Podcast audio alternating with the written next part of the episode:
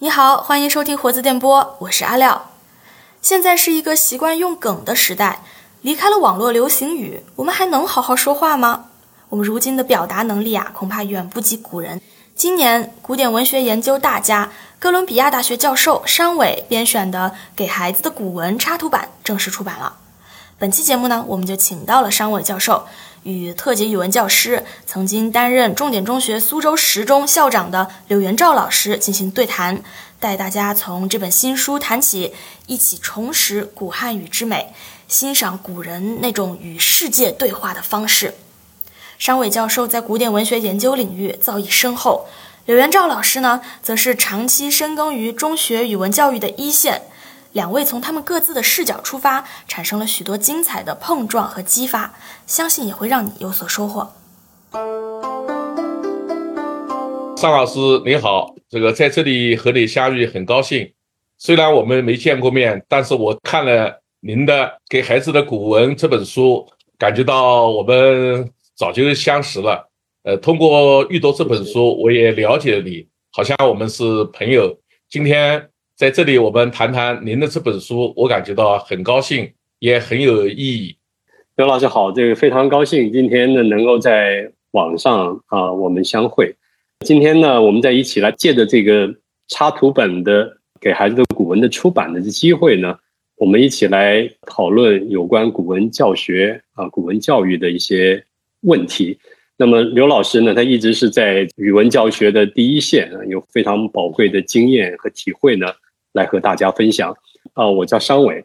那么我本人呢也是长期是从事中国古典文学这方面的研究和教学，那么现在是在呃哥伦比亚大学讲授中国古典文学，主要的领域其实是啊戏曲小说，最近呢也开始回头做一些呃古典诗歌的研究，这是我原来的老本行，我原来在国内在在北大的时候，我是主攻是古典诗歌啊。我现在呢，还是每年我还会教一门古汉语课。我一年教四门课，但是有一门是古汉语课。那这个课当然跟在国内教古汉语是不太一样的，因为这是一个第二年的古汉语，那么完全是用英文教啊，读的是古汉语。那么学生呢，有从国内来的到各大读本科的本科生啊，他的古文的底子基本上是这个国内中学的古文的底子。那么还有一些就是博士生啊，他们硕士生，他们是研究中国文学啊、历史、宗教、艺术史，也有一些研究日本、韩国、越南的文学历史啊、宗教、艺术等等。因为我们知道，在现代之前，这个所谓的东南亚汉字文化圈啊，他们都是使用文言文、古文作为他们主要的这个交流的媒介的啊。所以呢，这个是一个巨大的一个呃语言的一个群体啊，那么跨越了中国研究的领域。那么另外呢，还有一点就是，我也是两个女儿的父亲啊，所以在大概是二零一六年，这个承蒙国志文化的董秀玉老师和李学军老师呢，邀请我给给孩子的系列啊编一本给孩子的古文。我当时就答应了。实际上，在我后记里我也说，这本书呢也是为我两个女儿编的啊，是送给他们的礼物。他们在海外学中文，当然情况完全不一样，他的程度没法跟国内比啊，这是没有办法的事情。但是尽管如此，还是在二零二零年的夏天，我们花了一个夏天，还是在一起磕磕绊绊把这本古文选一起过了一遍。效果如何很难讲，但是我们确实一起过了一遍，所以这本书呢也名副其实的是啊给孩子的古文。我也注意到您的经历，你在北大读书，然后又留在北大教书，现在你又在海外，在美国，就是离开祖国之后，呃，再重新反思，再重新这个审视我们的语文教学，你一定有别样的一种感受。我呢？也认真拜读了你这本书，这是一本古散文的一个选本。那么类似的书呢，我也曾经看了许多。我在读你这本书的时候，我也在一边读一边思考，一边比较这本书和其他的类似的选本有什么不一样。古代也有散文选本，最著名的，比如说《古文观止》，古代的诗歌的唐诗的。最著名的版本，比如说唐诗三百首，他们为什么能够流传至今？虽然至今读这样的选本会有一定的局限性，但是他们在某种意义上还是继续在产生影响。比如说，您的这本给孩子的古文是离开了国内的语文教学的现场之后，你再来编的这本书，可能你会在多元文化的背景下。呃，来重新反思这个问题。那么类似的书，比如说我们的语文教材以及语文教材配套的一系列的课外读物，同样也是类似的一种选本。就是说，你的选本和其他的选本有什么不一样？呃，我们请教您，您自己是怎么看的？那么，作为我的一个阅读者，我想你这本书和其他的书不一样。呃，这本书从某种程度上呢，你是一种通俗的普及的一个读本。你的通俗和普及呢？你是有诗意的，在一种诗性的文化的背景下，你来阐述这个问题，你来表达这个问题，你来推荐这些篇目。所以呢，你会不一样。你从更宏大的背景下，从整个文化的背景下，比如说你突破了古文自身，你结合到古文相关联的绘画作品这个世界当中，你是两相比较相得益彰。那么这些都是让我感觉到很有趣的地方。那么就孩子们读一本书，除了它本身的一种所谓的这种认识价值之外，它这种有趣，它是审美价值很重要，能够吸引孩子。呃，你是肆意的在选这本书来展示这本书，这是我感觉到第一个特点。我想我这样的认识，不知道呃是和你当初呃选这本书的初衷是不是一致？啊，刘老师，非常感谢。这个很短的时间，呃，非常认真的把我这个选本呢通读了一遍，而且确实您刚才讲的几个方面非常准确的把握了这个选本的一些考量的一些标准啊，确实这个第一，现代人为什么要重编古文选，这是一个问题啊，那当然至至于说为什么现代人还要读古文，这都是更大的问题，对。那么给孩子的古文选怎么变？那这是更困难的一个问题啊！但是又是一个特别重要的一件事情啊！所以我在后记里说：“我说这件事情既然答应了，就只能办好，不能办坏啊！”从开始，我想啊，当时其实还是不是很清楚，所以我当时特别感谢这李学军老师，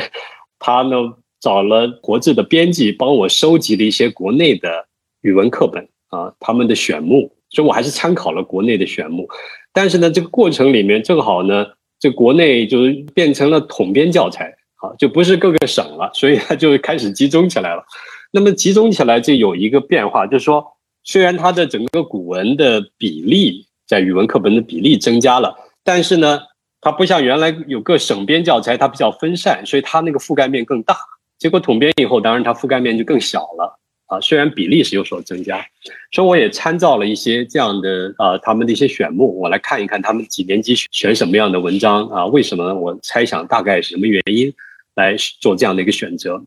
另外呢，就是我也参考了一些国内的选本，现代人的选本。我其实记得小时候读的就是教育出版社的《中国古代散文选》，那是很早很早的本子，那个时候没有什么给孩子的注本。那是为为成人读的，所以呢，一直到《活页文选》啊，那也是我小时候读的啊。其实 文革期间没有什么书读的时候，我们都是读这个阅读与欣赏啊，这个呃李白诗选，我还记得是复旦大学编的那一本呃李白诗选，王瑶先生的《李白传》啊等于，所以这些都我都是小时候完全没有专门为我们孩子编的这种古文诗选啊，在那种情况下，这样的一种学习的经历。那么另一方面。您刚才也提到，确实这个诗的方面有《唐诗三百首》，文呢是《古文观止》啊。这个《古文观止》编撰呃之后呢，确实成了一个经历了时间淘汰的一个一个选本啊。就是从清代以来呢，一直是呃历史而不衰的。那么它的题目也是“叹为观止”，你古文到此观止了，所以它这个也是古文尽收眼底啊。所以它的成功有各种各样各个方面的原因。我们今天你要看到，包括我们古汉语的选本是。其实还多少是受他一些影响，包括先秦的那些选段啊，其实很多是最早是从《古文观止》开始这么选，然后我们接着就这么选的，所以这里面还是对我们现代的选本还是有很大的影响，有很大的延续性啊。那么我看了这些选本，我也做了一些自己的思考，包括对《古文观止》，就是它确实是一个非常好特别是节选，它可以节选的非常的精彩啊，从《左传》啊，从这个里面节选了一些非常著名的片段，后来就是成了我们体制化的教育中啊不可缺少的一部分，就是教材的一部分等等等等。但是呢，它也确实它有一些它的局限性，就是它第一是它是为读书人写的，读书人要做官儿。所以它有很多的公文体，就是他要皇帝的诏令啊，这个大臣的奏折啊，什么，在我们今天来看来讲，是一种公文，一种实用文体，这个跟文学性是不那么强的一种文体啊。但是呢，确实是有用啊。另外呢，就是他特别重视先秦两汉魏晋啊，但对南北朝他是忽略的，因为南北朝是骈文的时代啊。另外，他也重唐宋，但是呢。对这个明代是特别忽略的啊，因为我们知道清人是看不起名人的啊，明代的学术他也看不起，明代的文章他也看不起，啊，名人这个引以为傲的这些所谓的呃小品文更不入清人的法眼，所以几乎就看不到这个明代的文选就很少在《古文官职》里面，虽然已经官职了，但你看到好像到了宋代就基本官职了啊，所以它是不完整的，从这个意义上来讲。另外呢，就是他呢收先秦的时候，他非常重视先秦，但是呢，他不收先秦诸子，他有一个非常清晰的概念框架，就是诸子不应该放到里面啊。那么这样的话，对中国的这个散文发展的脉络就缺了一块。比如说韩愈，唐代的韩愈，他搞这个古文运动，它的两大资源，一个是孟子，一个是庄子。都不见于《古文观止》，所以这你一读到韩愈，你就不知道他从哪里来的，这个脉络就没有了。这确实他的一个很大的问题。最后一点呢，就是清人他是比较文以载道的，而且呢，他有很多规矩啊，有很多家法，包括到后来桐城派啊，他们有一套，就是说你比如古文呢，就是必须是古文体，古文不能有词赋气啊，古文就是古文，不是诗啊，古文不能有小说家语啊，就是入小说的话是绝对不能入古文的，所以他有很多的。樊篱就是在古文周围，它建立了一个非常清晰的一个界限啊，什么是古文，什么不能算成古文。可是实际上，在明清时代，相当多的古文实际上是文白兼杂的啊，他们在实验一种新的文体，而这种实验是完全不见于《古文观止》的。可是我是特别喜欢这种，像金圣叹啊，像这个郑板桥啊，有的地方它是基本是文言，但它有一点点白话的那个余文。啊，特别的生动啊，所以呢，这个是他的，就是我我对这《古文观止》的一个看法啊。那么其他的这个选本最大的一个挑战就是给孩子怎么选啊？因为事实上没有任何古文是专门为孩子写的，所以我这里面特别收到了诸葛亮的《诫子书》啊，他是给他儿子写的，其中最著名的两句话啊，这个非淡泊无以明志啊，非宁静无以致远啊。这两句话其实是从《淮南子》里出来的，也不是诸葛亮自己的发明。你想想，他的儿子当时才八岁，而诸葛亮给他说的话是等于说是一个人生的一个体会。你没有人生的阅历，你是不懂得这两句话的意思。就是人生其实一个旅程，就是一个内心的修炼，这样你才能走得远。你要宁静，你才能走得远啊。所以你当然诸葛亮很聪明，但他儿子也许很聪明，但是这个话是需要人生的阅历才能读懂的啊。所以呢，我想，其实诸葛亮当时也没有想着，就是自己的儿子当时就能懂啊。他这个告诫是让他一生受益的啊，也就是说，等他长大回头看呢，他是能够明白他父亲的用意的，对他的期待啊。所以，我想，这个其实读古文对孩子来讲就应该是这样，就是及早的介绍他们进入古文，让古文呢伴随他们成长。就是这个古文是不是一蹴而就的事情？不是说读一遍就完全读懂了，而是你不断的会回过头来重新来读，会是这样的一个经验。我觉得这个经验对孩子的成长来讲，会是他们人生记忆的一个非常宝贵的一个经验。什么是经典？经典就是说你读完了以后，你还需要回过头来重读。这个经典是经得起重读的，因为它内蕴是非常的丰富，不可能一次性的被穷尽啊。所以我想。给孩子的古文是应该选这样的一些文本，他们是有兴趣，也许第一遍不能完全读懂，但是将来还会重新回过头来读。我们自己成长的经历，你想，我们到今天，我们这一辈子记住的歌都是哪些歌？你会立刻想到我第一次是什么时候听到它的，在什么环境下听到它？为什么当时就能产生一种共鸣，就想把它学会啊？或者说我第一次听到它，我就错过了，我当时没有感觉，再过几年回头一听呢？突然就特别的感动，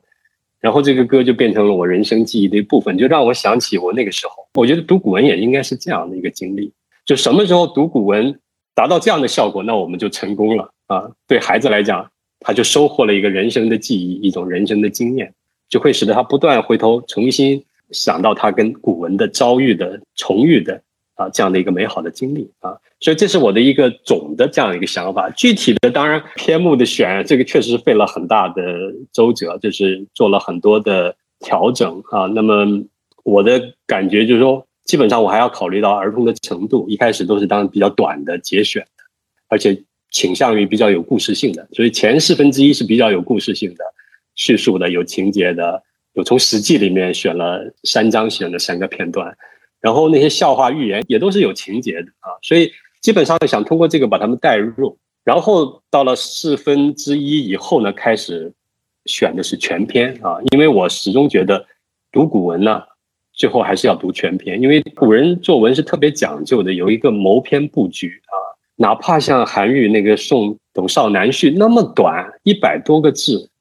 你看他那个经营布局。这个峰回路转，就像经营一座园林一样，没有一个字是浪费掉的啊！所以他们在这里面花了这么大的精力，如果我们不能看到他们一个谋篇布局的这样的一个匠心独运的话呢，我们会错过一个很好的提高我们自己写作能力的一个机会啊！所以这是我的一个感觉。那么再有呢，就是我特别希望这个选本是一个有机的选本，通常选本就是把一些单篇放在一起。谁跟谁都不挨着，反正 就像拼盘一样，就拼在一块就完了啊！都是咱们重要的代表作，之间也不一定有什么关系。但是我特别希望选一些篇目之间呢，会有一些有机的关系，比如说好几篇都是跟陶渊明有关系的《五柳先生传》，然后呢，《世说新语》里面有一篇关于陶侃的，就是他的祖父的一个故事，特别节俭，这个他跟明史不一样，呃，所以我把这个也选进来。然后再有一篇就是从这个《列女传》选《晋书》啊，选的是。陶侃的母亲的故事啊，所以你看，一下子就围绕着陶渊明，你就形成了一个有意义的一个群体。在这里面，你读懂了一个，就可以这个知识可以帮助你理解另一篇啊。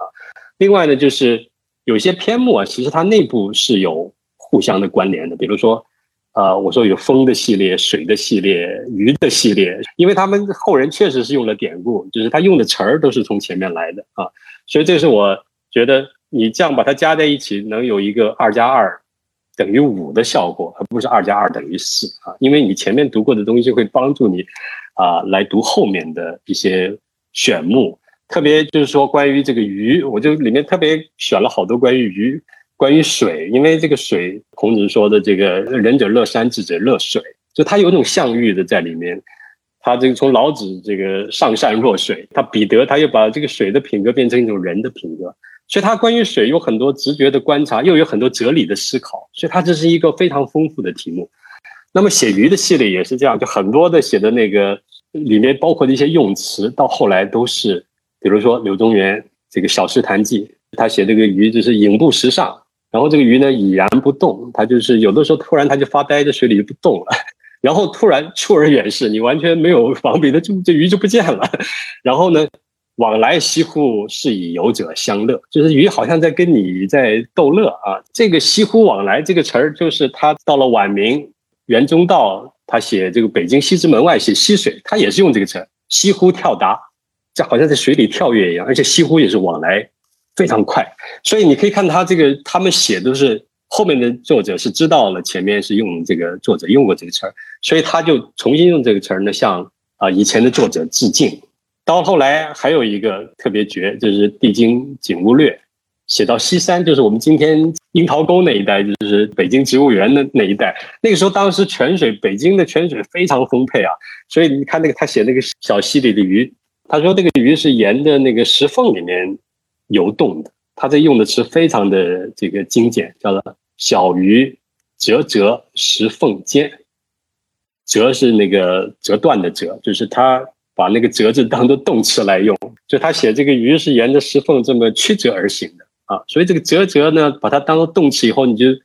写出了这个鱼的游动的这样的一个轨迹啊，它是一个曲折的轨迹。但是同时，他也把他那个鱼的游动的那种节奏写出来了，就是它是一个怡然不动，突然呢他就猝而远逝，所以他这个是折折一停。然后就不见了。家里养鱼，鱼缸里可能看不到。你到外面野外看鱼，它果然是这样，已然不动，出而远逝。所以你可以看他们这个不断的有一个系列，就它文本内部是有个系列。所以我在导读注释里会提醒大家注意，就是说：哎，你前面读过的东西，这边又回来了。你现在有个机会重新复习它，而且看后来的作者是怎么修改它，怎么让它跟自己的创造性融合在一起啊。所以我就想把这个整个的这些收集的文章之间呢。建立一种有机的关联，这样呢，让我们的读者呢，能够在里面举一反三，能够找到各种把它们串起来的不同的线索。这样的话，这本书可以反反复读，无论你从哪篇读起，可以引到另一篇啊。所以呢，就会使得这个有一个文本内部有个多层次的一个有机的交织，这是我特别感兴趣的一点。就包括对于语文学习来讲，我觉得也很重要。我最后举一个例子啊，因为我讲太长了，就是。比如《战国策》里面，其实它是有公式的，写的这些东西是有一个基本的规则的，就是每一种文体，我这个书里面大概收了将近二十种不同的文体，这是我特别自觉的，就是有书信啊、游记啊、说论啊等等等等，因为它每一个文体都有自己的一套特点，有它的格式，甚至有它自己的常用的一些句式，你一旦掌握了这个以后。对于学习古文是特别有帮助的。好，举最后一个例子，就是《战国策》写的都是纵横家啊，比如说鹬蚌相争啊，大家都非常熟悉这个故事。鹬蚌相争，这个水鸟跟这个河蚌就卡在一块儿了，谁也不让谁走，最后渔翁得利啊，谁都知道这个故事。语言上也非常有意思，就像歌谣一样的。那个水鸟说：“今日不雨，明日不雨，不下雨两天你就干死了。”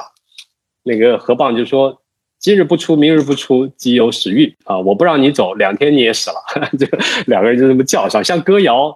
又像那个戏剧里的喜剧里的对话一样啊，就是句式都是一样的。这个是什么呢？是这个书代，他就是因为赵国要去打魏国了，所以他就急急忙忙跑去魏，跑去赵国，想游说这个赵王改变主意，说你这样一打下去，最后就秦国得利了啊！最后我们两个就等于鱼死网破，对吧？那么他讲的方式就是要讲一个寓言故事，寓言故事是怎么介绍进来的呢？他就说用一句话叫“今者我晨来”，就今天我在来的路上就看见了这么一个场景，所以大家读这个“今者晨来”，这个是《战国策》里引进寓言的一个常用的句子，包括南辕北辙，我也收了在前面。就南辕北辙那个故事，就是说我见到一个两个人这个南辕北辙的这个对话啊，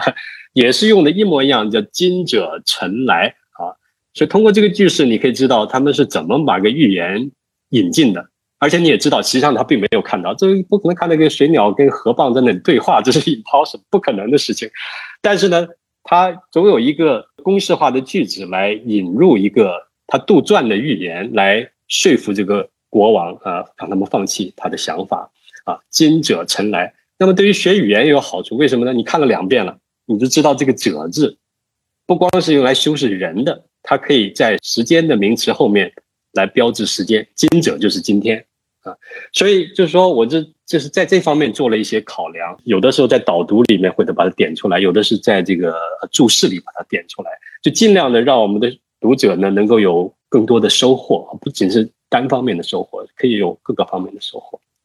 呃，桑老师，你刚才呃说的挺好，不愧为大家，呃说的通俗易懂，而且很有趣。看这本书啊，我想作为我本人来说，我是站在学生的立场、孩子立场来思考你这本书。而不是站在专家立场上、学术的立场上来看这本书。那么我听了你这个话以后，呃，我想跟你探讨一下，因为如你所说，比如说《古文观止》，它编者也有一种实用的成分，也有一种功利成分，它是给读书人使用的，它是便于做官、便于科举，对吧？它是一种某种程度上是带一种功利性的。那么我们今天编书，我们要种超脱，我们要完全一种诗意。假如说没有任何的一种功利的因素，呃，这本书其实也不会受多大欢迎。就是我们要处理好，呃，所谓功利性和非功利性的这样的编和这样的阅读这样的东西。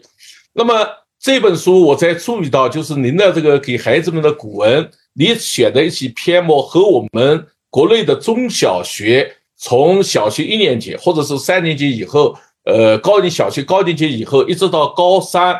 那么所有的篇目，我们假如说现在以统编教材、教育部统编教材来对比的话，你呢不是一个吻合的，你是交叉的关系，有共同的部分，也有不同的部分，是吧？那么我在想，就是假如说我们把这个国内的所有的中小学语文所涉及到古文集中起来编一本书。就成为一本书的话，和你这本书的区别在哪里？今天的读书在很大程度上，国内是相当程度是功利性的阅读，对吧？对他的呃中考啊、高考啊有用，或者他对今后的人生、他的工作或者他的生活有多大的用处这个角度来选择的。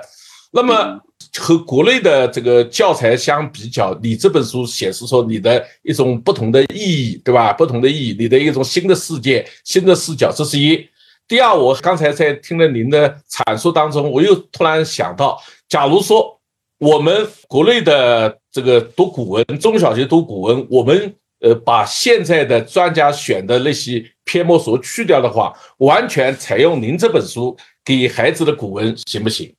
也就是说，从小学到中学阶段，我们只读你这本古文，那么我们能不能基本上达到呃进入到古文的那个门槛？也就是说，基本上达到我们今天语文文言文的课程的那个标准和目标，能不能实现？你比如说，我们这个唐诗那么多，我们要把唐诗最好的选出来，或者说最能够让。呃，孩子们接受的，比如说古人编了本《唐诗三百首》，那么有一句话叫“读了熟读唐诗三百首，不会解释也会吟”。你比如说读了《古文观止》，你熟读《古文观止》以后，你进入文言文的这样一个世界，你基本上能够通畅了。那么在我们今天的现实条件下，在当下古文在离现实啊社会现实越来越远的这样的一个背景下，假如说我们今天。就用你这本书，用给孩子的这个古文取代其他，以你为主，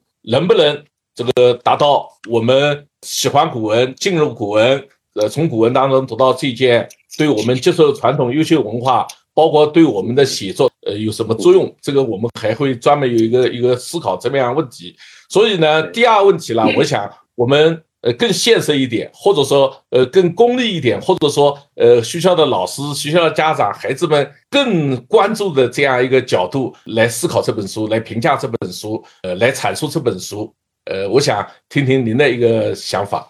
这个问题非常非常好，对，果然你是这个语文第一线的老师的这个视角，这个对我来讲非常重要，对。就是两个方面问题，一个就是从内容来讲，它的实用性啊，这实用性当然可以从各个意义上来理解啊，因为我们毕竟今年不写古文了，对吧？我们的训练是阅读训练啊，这个跟武士那一代人以及武士更早以前的那一代人是完全不一样的啊，所以从这个阅读的能力来讲，我觉得这个培养这个是应该是我们的终极的目的啊，就是阅读的能力啊，包括两方面，一个是语言能力，还有一种就是阅读的经验。阅读的方法，这两个方面，之所以这两方面都很重要，就是说，呃，实际上涉及到为什么要读古文，就是我们今天的孩子为什么要读古文啊？刚才我讲的就是武士那一代，他就是实际上他们自己是没有问题，他们写古文也能写得很好，也能读古文也没有问题，同时他们也会也能读白话，也能读《水浒传》。多少年下来，我们现在就是读《水浒传》是没有问题，一般的学生啊，读《水浒传》是没有问题。但是呢，你读《论语》、读《庄子》，这大概就不行了啊。所以从这个方面来讲，这个阅读能力是一种退化啊。就是说，实际上一般的，就是现在的中学教育下来，这些因为大部分学生这个古文的教育基本上是终止在中学教育了，因为到大学，除非是文史哲专业，他也没有。上上国汉语的机会啊，除非自己读一点武侠小说，然后间接的 培养增进一些国汉语的能力啊。一般就是跟专业无关，他们也没有机会再进修国汉语。所以，我们的全民族的古文阅读能力基本上是由中学、高中打下的底子啊。那么在这样的一种情况下，就是说，我们中学的教育是不是能够足够让他们去读《史记》、读呃《庄子》、读韩愈的古文？当然，韩愈的古文是最难的。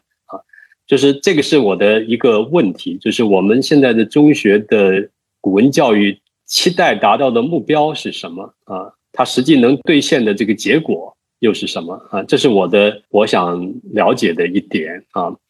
那么从这个语言本身来看啊，就是这个古汉语的能力本身来看，这个是它是需要有一个比较系统的训练的啊。那么从我这个选本来讲，当然我是在注释里面我会说啊，这是使动用法，这是异动用法啊。当然，事实上我在某种程度我是相信高明凯先生的理论，就是说，其实，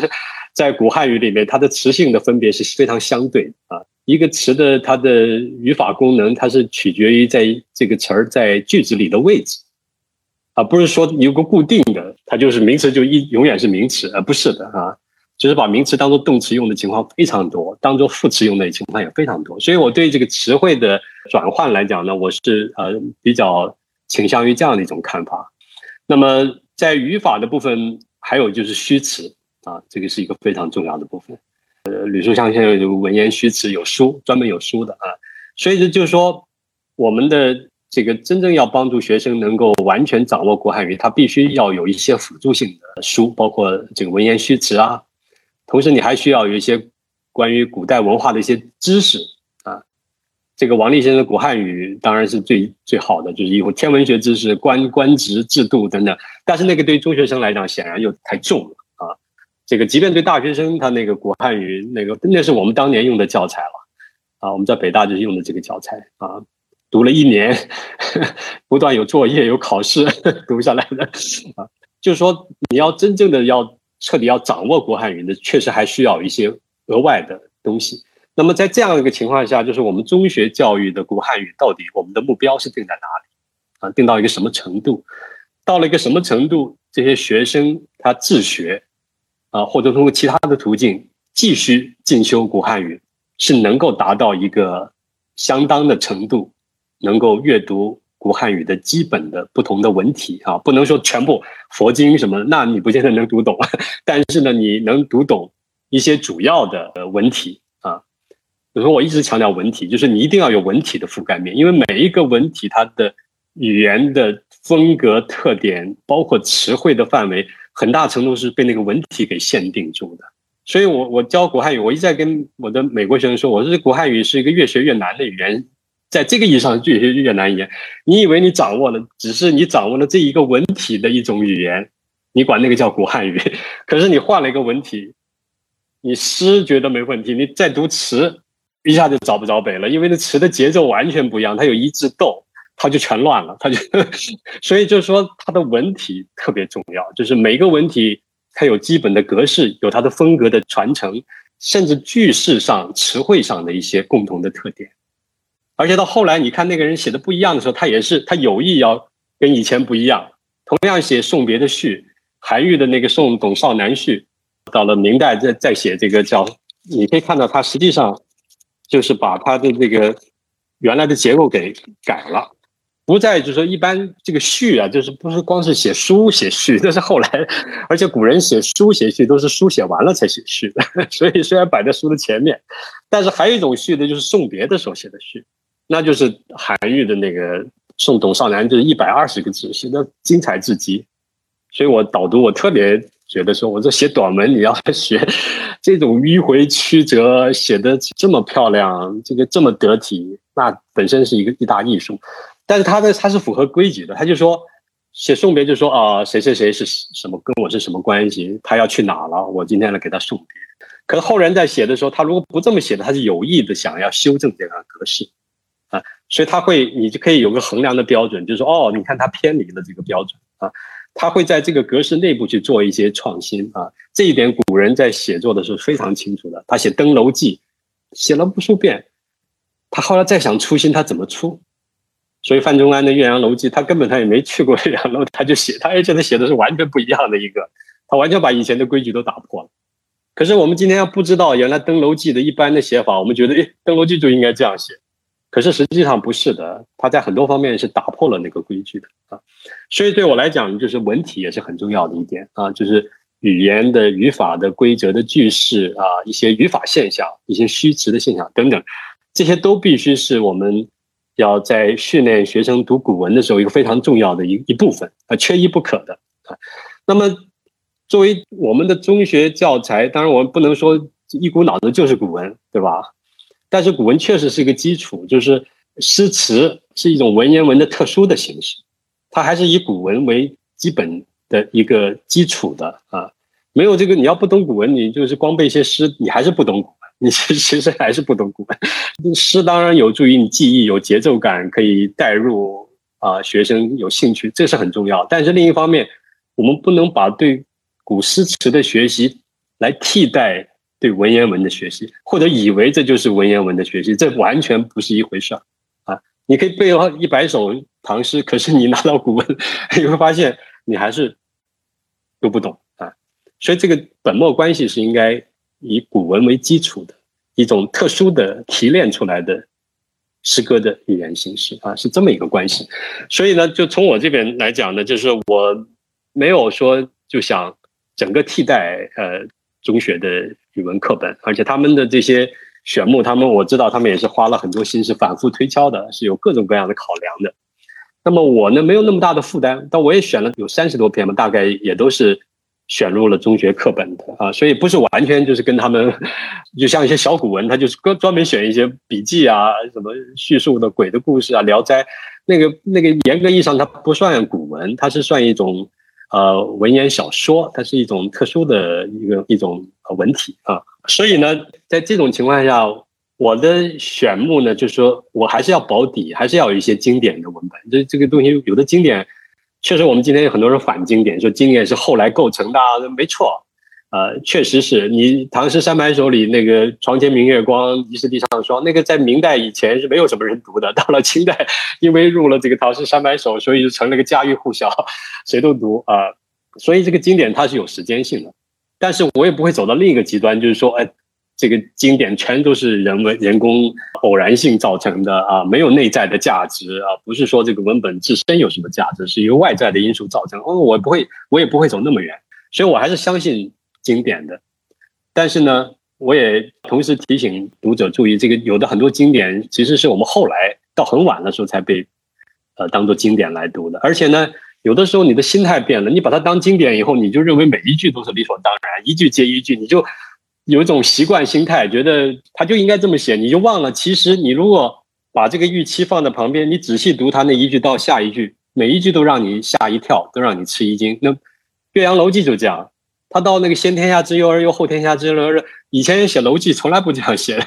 就像李白那个什么“安得垂眉折腰事权贵，使我不可不得开心颜”，你怎么突然就冒出这么一句来，对吧？就是他实际上是挺出格的一个问题。所以我就说。我们读经典也要恢复一种陌生心态，不要说啊理所当然啊，不要说天经地义，不是的。你把你自己放在作者的位置上，你仔细看他这一句写的下一句，他常常是出乎意料的。所以为什么经典它是独创性的，并不是老生常谈？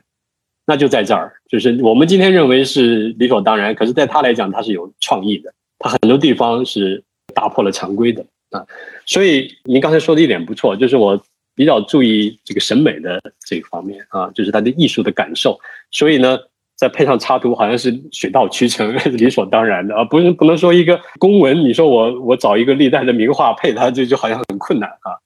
所以不存在这个问题，就是他我是重视他的一个审美的，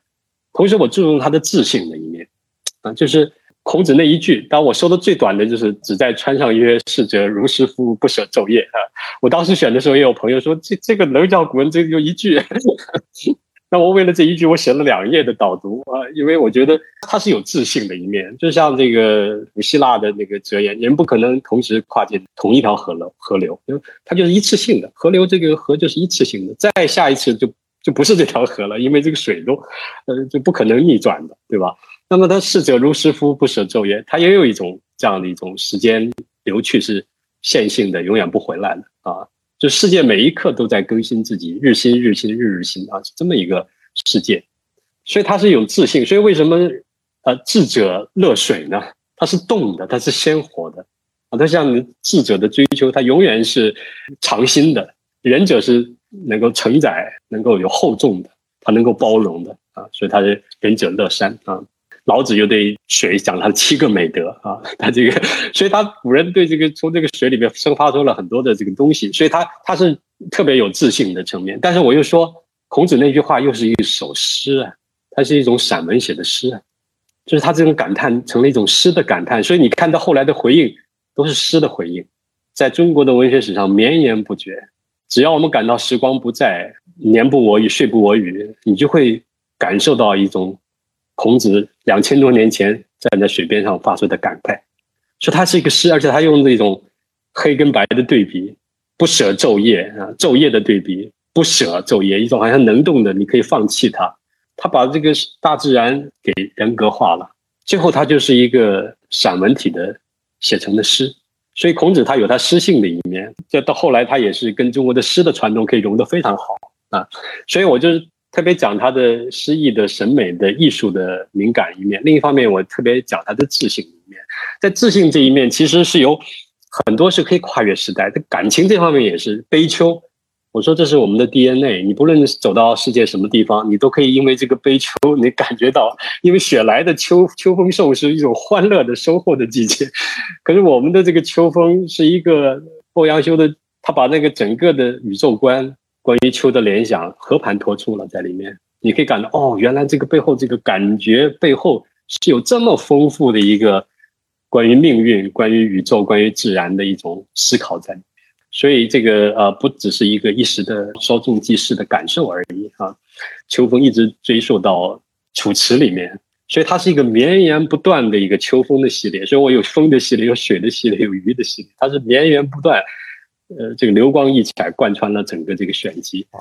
那么从自信方面来讲，这个里面我选了特别多的有自信、很诙谐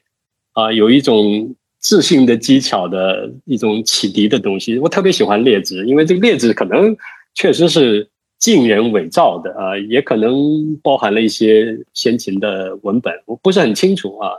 当然，我还是把它放在比较前面，因为我选的都比较短啊。里面，你看里面多有智慧的东西，对人生的体察。我我要能编一本，我可以编一本列子选读，专门给孩子读，因为那里面太有意思了。包括那个“海上之人好鸥鸟者”，多好啊，写的，就是那个孩子喜欢跟海鸥在一起玩。这个童心无猜啊，所以这海鸥对他非常信任，每天在一起嬉戏游玩啊，没有什么见外。等到有一天变了，他爸爸说：“你听说你跟这个海鸥玩的特别好，你能不能给我抓一只回来？” 结果坏了，等他第二天一去，这海鸥就有戒心了啊，他凭着直觉他就 产生戒心，他就不飞下来了。所以这是一个令人遗憾的故事啊，但是呢，确实他有一种特别。通过直觉获得的一种人生的一种哲理啊！前两天看到一句话说：“善良的人连鸟都会站在他肩上，就是他能感觉到你是无害，你不会加害于他的。动物的直觉、第六感觉，他是可以感觉到的啊！所以我想，这种智慧，这是列子那么早他就已经获得了。另一篇呢，就是列子里的验尸献祭，他讲这个周不王的时候，有一个能工巧匠。他名字叫验尸，这个我敢担保，这个所有古文选里面都没选过。结果呢，他就拿那个木头，拿那个橡胶、皮革、颜料，就做了一个玩偶。这个玩偶呢，它是可以跟着音乐的节拍跳舞的。你在那唱歌，它也可以附和你啊，而且节拍是不会错的。而且呢，它居然跟这个周穆王的这个左右的侍妾眉来眼去的。引得这龙颜大怒啊！所以我说，幸亏他不是人，要不然他早就没命了。结果这个验尸吓坏了，赶紧说叫停，就把这个呃玩偶就给他拆了。果然全身都是假的啊！可是呢，你一旦把它重新组合起来以后呢，他又立刻欢蹦乱跳。又开始像活的一样哈，其实这个东西在近代是有这个记载的，就当时确实是有这样的一种，我在注释里面也提供了，就是当时确实是有人能做舂米啊，能够走杂技啊，什么做的就是就是这种玩偶啊，在近代是已经有了，更早可能也有，所以我想这么一个一千多年前，如果不是两年两千年前写的东西，立刻让我们想起这个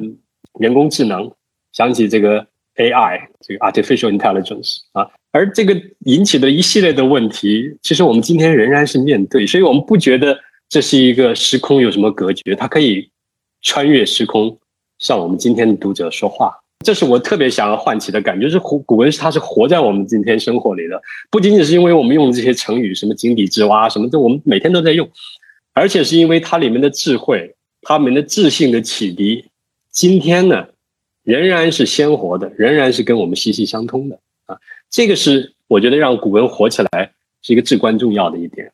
谢谢桑老师，你最后一句话是相当好，很有感触，就让古文活起来，让古文活在我们现实的社会当中。我听了你这个刚才的一个阐述，和我看了你这本书以后，以及对照我们的中小学的语文课本当中的文言文，我有这么一个评价啊，说对不对？就是说我们当下国内的好多古文专家或者是文言文的专家。他们编书是把简单的问题复杂化。您的这本书呢？呃，倒过来，我的评价是复杂的问题简单化。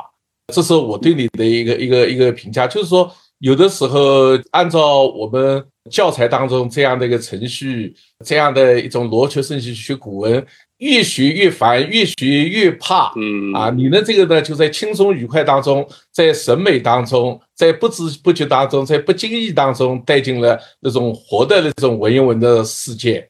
因此，其实现在当下就是说，最简单的问题，其实是最讲不清楚的。包括古文当中好多最简单问题，其实按照专家的说法是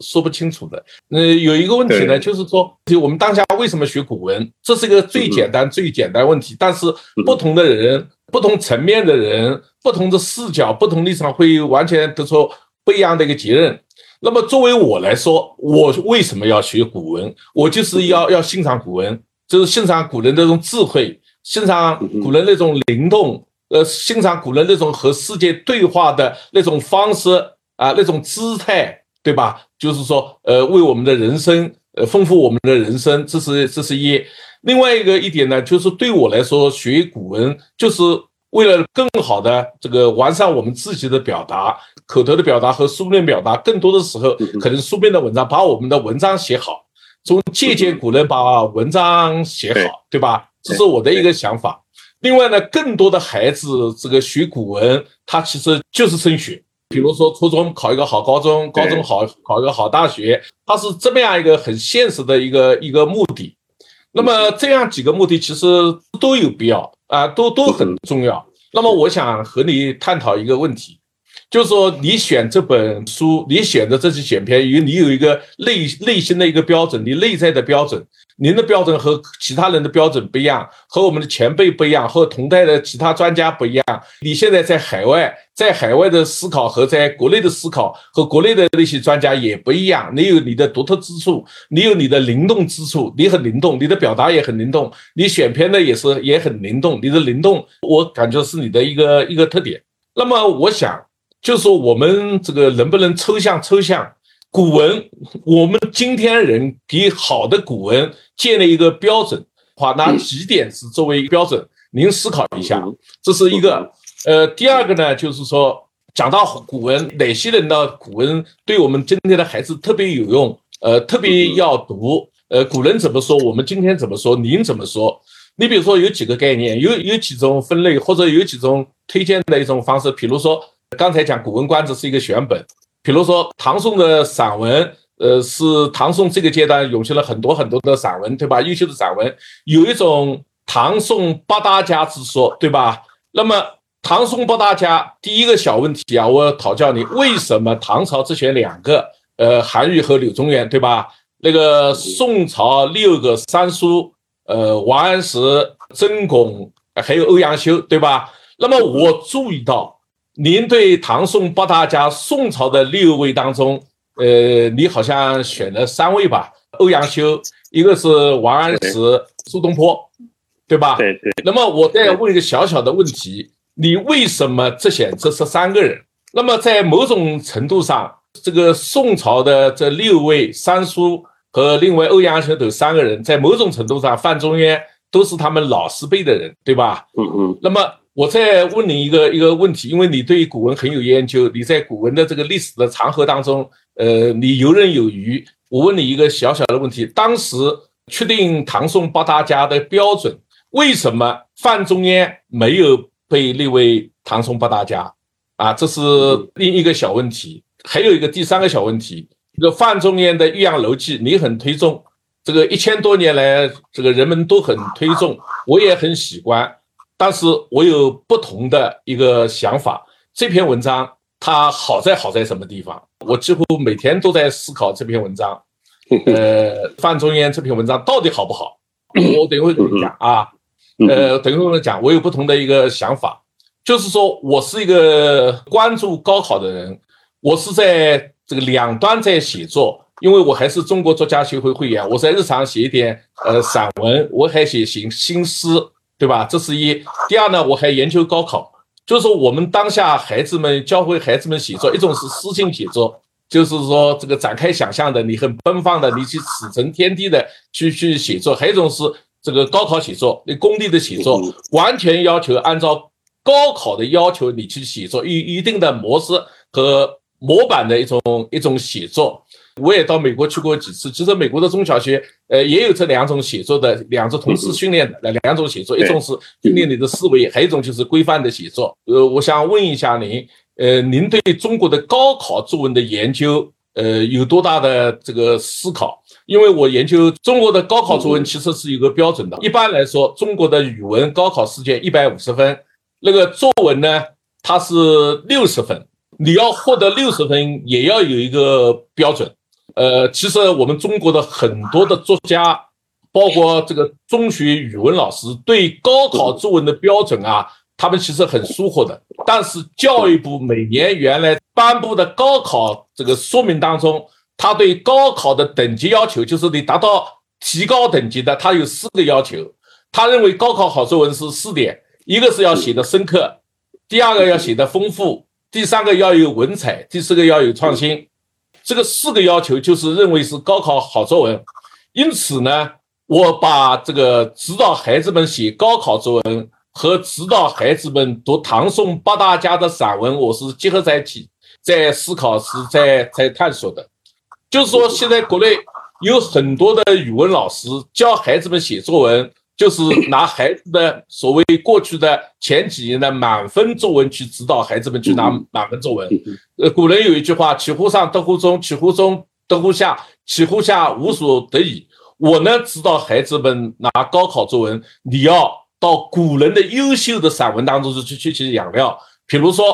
你去学这个范仲淹的《岳阳楼》，你要去解剖它，它的布局谋篇，它的立意，它的表达，它的创新之处，你要去解剖它，你要从这里去吸收养料。你比如说给孩子们另一篇可以解剖的一个优秀散文，你也选了，就是王安石的《游宝禅山记》，它是一篇游记。范仲淹他是看图说话，他是看了一张图，对着这张图写了《岳阳楼记》。但是王安石有《宝禅山记》，他是亲历其境，他确实去游了，他是一篇游记，对吧？这两篇作文其实对我我来研究来说啊，它是同类散文，它都是看图说话。那个范仲淹的看图说话是看了一张文本，一张一张画面，写了《岳阳楼记》。那个王安石有《宝禅山记》，他面对的也是一幅图画，这幅图画是现实当中的那个风景，那个宝禅山。两篇文章结构都是两段式，前面写景，后面抒情议论，说自己的感悟。你比如说《岳阳楼记》，它的精彩之处，其实对我们今天人来说，不在乎前面的写景。他而且说，我我认为他的写景是有魔术化的一个倾向，他关键是后面的灵动那种立意，先天下之忧啊，不以为喜，不以己悲，对吧？王安石他这篇文眼最精彩的也是最后一部分，他的议论，他说古之人关于天地山川草木虫鱼鸟兽，宜要有所得，什么意思？就是面对这个世界，面对世界的一草一木，你都要有自己的感悟。你随时随地，你都要敏锐的感知这个社会，感知这个世界，和这个世界去对话。然后王安石感慨：今天人们已经没有这样的一个品行了。那么，其实过了一千年以后，王安石一千年前他所担忧的那种人内心的一种麻木啊，那种内心的不丰盈的那种状态，今天。越来越厉害了啊！你从这里可以找到他当时他一种警醒人们的那那个那个起点。你比如说，我们再解剖一下那个你这篇没选，我不知道你为什么没选，就是苏东坡的《赤壁赋》，对吧？你去解剖一下《赤壁赋》，你就发现《赤壁赋》它的表达方式，它是物物两忘，它是我和天下万物融为一体，天下万物就是我，我就是天下万物，它完全不是种两段式。啊，他不觉谋篇啊，他是一种天籁之声。所以呢，我跟孩子们讲，我们要像这个这个范仲淹那样做人，那样的学习文章是能够学得会的。但是你要说这个像苏东坡那样去习学习，像那个赤壁赋那样一种天籁之声啊，你见鬼了！你是学不一样的。就一千年以后再也出现不了这个苏东坡了，是吧？苏东坡了。那么我我在想。我们在评价这个古文的标准，我们建立古文的标准的时候，和我们建立现代文标准的时候，其实，在某种程度上，我们应该是相通的。比如说，高考作文，他认为一篇好文章要写的深刻，这是对立意的要求；他说要写的丰富，可能是选材的要求；他说要有文采，这是语言表达的要求；他说要创新，无论是形式上，无论是历史上提出的这么样的一个要求。这个我先把我的一个意思表达清楚。比如说，我们接下来我和您重点讨论一下，你这本书给孩子的这个古文当中两篇古文，也是你极力推崇的。一篇是范仲淹的《登岳阳楼记》。范仲淹正如您刚才所说，他从来没有到过岳阳，也没有登过岳阳楼记。他是滕子京啊，请他写记，然后画了一幅画寄给他。这个范仲淹是看图说话，对着这幅画写了《岳阳楼记》。那么，呃，尚老师，呃，我我跟你说，我解剖过这篇文章，你有没有想过，就是说，假如说这个范仲淹不是写岳阳楼，写其他几个楼，只要有水的地方，只要有楼，第一段你只要改几个字。他说滕子京直守巴陵郡，你只要把巴陵郡，假如说他值守苏州。那么他就要说《直守苏州记》。假如说太湖边上有一个太湖楼，你接下来的所有的文章、所有的篇幅啊、所有的东西，这篇文章都是建立的。所有的句子，你去形容太湖楼，《太湖楼记》同样行。你比如说，在美国再有什么楼，你这篇文章全部通。最后一段他的感慨，也就是我们被我们今天称道之处的最后一段。与这个长久古人人之心，或以二者之谓何哉？等等这一段一字不改，这篇文章通的。因此，范仲淹这篇文章好好在什么地方呢？好在他的立意，他的情怀，他的先天下之忧啊，有这种情怀。你说他的这个前面的语言的表达，他的布局谋篇都是很一般很一般的。这个我们大家探讨，比如说。中国教育部规定的高考作文四个要求：深刻。这篇文章深刻不深刻？深刻。这篇文章春夏秋冬，这个丰富不丰富？选材丰富。它语言这个语言很华美，四个字很整齐，错落有致。然后它的创新之处，虽然这个诸子百家对先天下之忧类似的表达有，但是像他这样明确的这样的一种场合、这样的语境当中表达出来有创新之处，但是。这个艺术的最高境界是不可替换性，是独特的这一个，这个是个套组，这是个模板，这就是今天高考作文的滥觞。今天的语文老师，你高考之前给他七种模型，给他七种题材，各种范本，让他遇到不管什么什么材料、什么题目，你都能套。比如说写有水的，写有楼的，或者是怎么样的，写这种情怀的这篇文章都行。这是一。第二，我们再解剖一下《有宝残三记》。《有宝残三记》它也是一篇名篇，在某种程度上，它的这个家喻户晓性，它的知名度不如这个《岳阳楼记》，但是它是量身定制的，它具有不可替换性。所以我在想，这个古人呃没有把范仲淹列为唐宋八大家。也是有一定道理的，因为我们今天的标准啊，现代的人的标准，把思想性，特别是国内，把利益放在第一位的。古人可能是把一种表达放在第一位的。所以范仲淹这篇《岳阳楼记》可以作为当下中国国内高考的一个范本。你只要按照它去做，你把高考所提供的材料，你把它想象一个画面。想象一个场景，你把这个场景和画面，你把它再现出来，表达出来，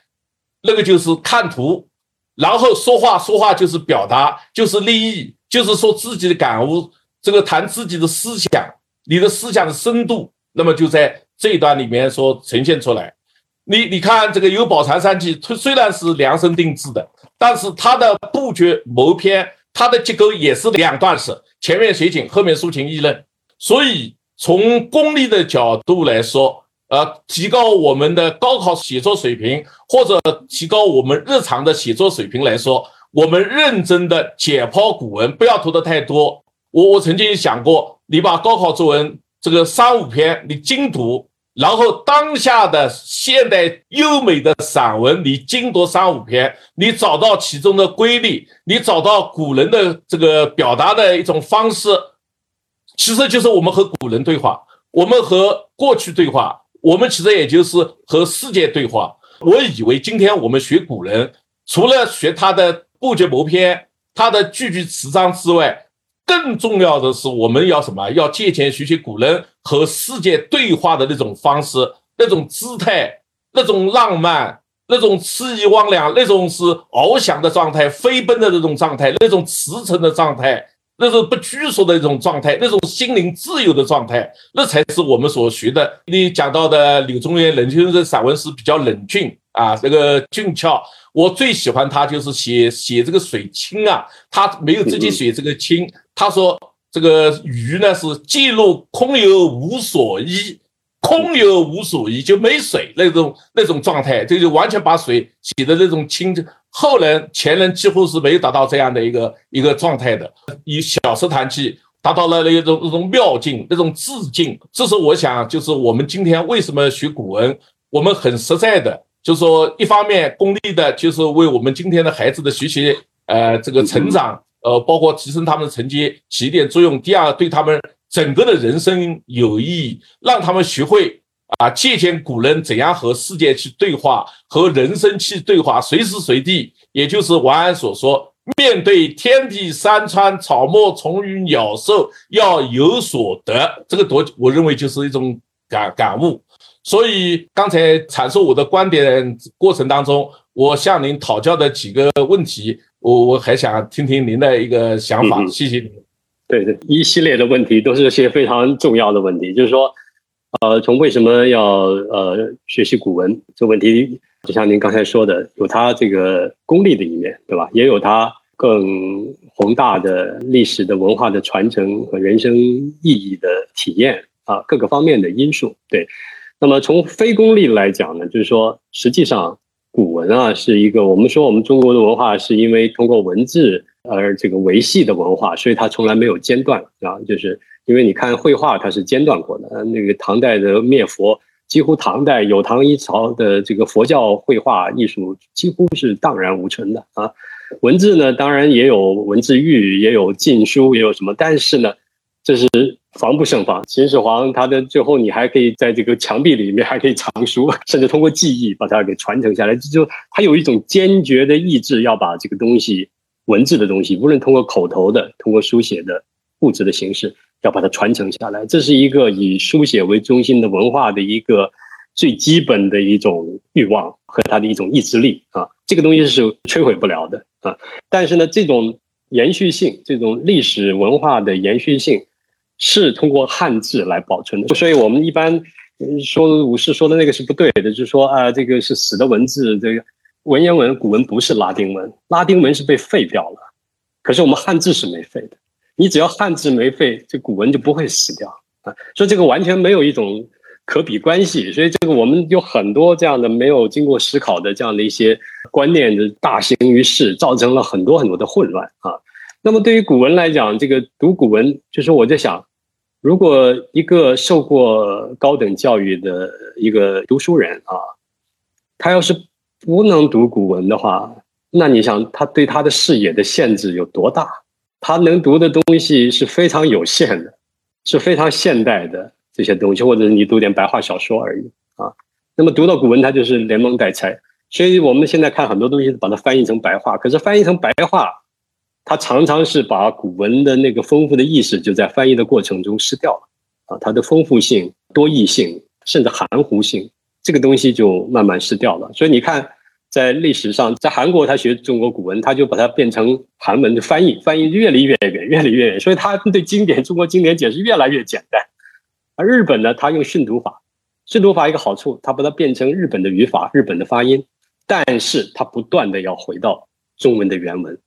所以你看，他们对日本学者，他对中国经典解释经常会有些创意，因为他不断的回到原本，他不是说去解释翻译，因为翻译它就是一个众多含义里面翻译保存一种含义，这样的话你就解释一个翻译的文本，接下来再解释你的解释的翻译的文本，是离的那个越来越远啊，所以我就说我们的一个中国的这样的一个通过。古文通过汉字传载下来的这个文化传统呢，它不应该需要凭借现代白话的翻译才能被读者读懂。我觉得作为一个社会，作为一个国家来讲，他应该是把这个作为一个很重要的问题来考虑。不然的话，你跟那个韩国人差不多啊，他过去的历史是 汉字文言文写，他现在读不懂，他要靠翻译。那么我们今天也要靠翻译《史记》才能读懂《史记》。那这个东西，我觉得你实际上把自己变成了一个外国人啊，所以这我觉得这个作为一个国家的一个文化的传承，我觉得这样的一种情况是不能够接受的啊。所以这是一个，当然从大处这么讲，那么从具体的功利的方面，就从写作，写作它当然也有一般的写作啊，自娱自乐的写作啊，也有呢是高考的写作，是功利的啊写作啊，这是两个方面。就从这个非功利的写作来讲，我觉得就是我们的散文就应该真的要散才行啊，太紧张了不行啊。所以我在那个写小名小品，我也说，我小品也读了很多，其实有的小品也很紧张，他为了做很轻松的样子，结果他其实弄得很紧张。所以真正要放松是非常不容易的事情啊，你不能都写成阳朔那个非常非常紧张，这个结构不行。他这个散文他就是，所以我选了袁中道的两封信，他就像是。没完成一样，我们要知道，早期印象派画也是被人认为没完成的，可是他实际上要的就是那种好像未完成的感觉啊，这样的一种给你一种即兴的、放松的、没有加以媒介和控制的一种表达，就像你写书法，他用长锋，他就他就要的那个不可控制性，不是完全能在你控制之下，而那个能出现的一种特殊的效果，这是艺术啊。这不是工匠能达到的，这是艺术。对，所以我就说，这个非功利的这个散文的写作上，它是需要更放松一点啊，而不是一种更加强啊控制啊控制的太死，你写的就是印刷体，你写不出那个长毫的那种即兴的、不可预测的那种啊那个方面啊。那么从这个高考作文，确实这个只要是跟考试有关啊，只要是跟这个入学申请有关，它一定就是会有公式。呃，儒林外是写八股取士，吴敬梓当然很深恶痛绝。但另一方面，你可以看他，他也在写。他说，其实揣摩他还是有点道理。为什么呢？因为范进考试的时候，他刚开始他是周进在那儿做监考。周进看他这么可怜巴巴，五十多岁了，破衣阑珊的，然后交了一篇上来。他第一遍看了以后，这写的什么狗屁文字？难怪你一直到现在都没考过。坐一会儿没有别的人交卷，他又又读了几遍。哎呦，他说这个文章写的这么好，他说幸亏我又多读了几遍，所以我教学生，我跟学生说，我这个你的 paper 我要多读几几遍，不能第一遍就 就就给分了啊。就说这个吴敬梓他还是说他这个八股他也有他一套高下的评价的，虽然他觉得整个这个东西是不行的，但是呢，你不能说他没有一个标准，他还是有一套标准的啊，而且这个标准是可以操作的啊。啊，在某种意义上，它是可以得到某一种共识的。虽然我我并不喜欢去搞这种 八股取士，但是呢，在美国的学校里面，他们也有，就像刘刘老师刚刚说的，就是比如说申请大学，它也有一一些公式。比如说你引用一些什么名家的话，好像显得你很丰富，这个也变成了一个笑话了。就是大家知道你。东引西引就是为了，其实你也没读过那本书，你就读过那一句话，你就把它引过来了。大家都这么用了，可能就不太有效了，因为大家觉得你可能就是 从什么格言录上面抄下来的。所以这里面就确实是有一个对于这种标准化的这种考试，怎么来评价作文啊？这个确实是一个没有不行，但是有了呢，它又会有这样那样的问题啊，这确实有很大的呃麻烦。就从这个唐宋的古文来讲，韩愈其实是好为人师，但是韩愈他是最个人化的一个人。他那个文章 你是在语言课上教是很头疼的，因为他有一些那个词的用法，他完全不没有什么标准的，他是自学先秦的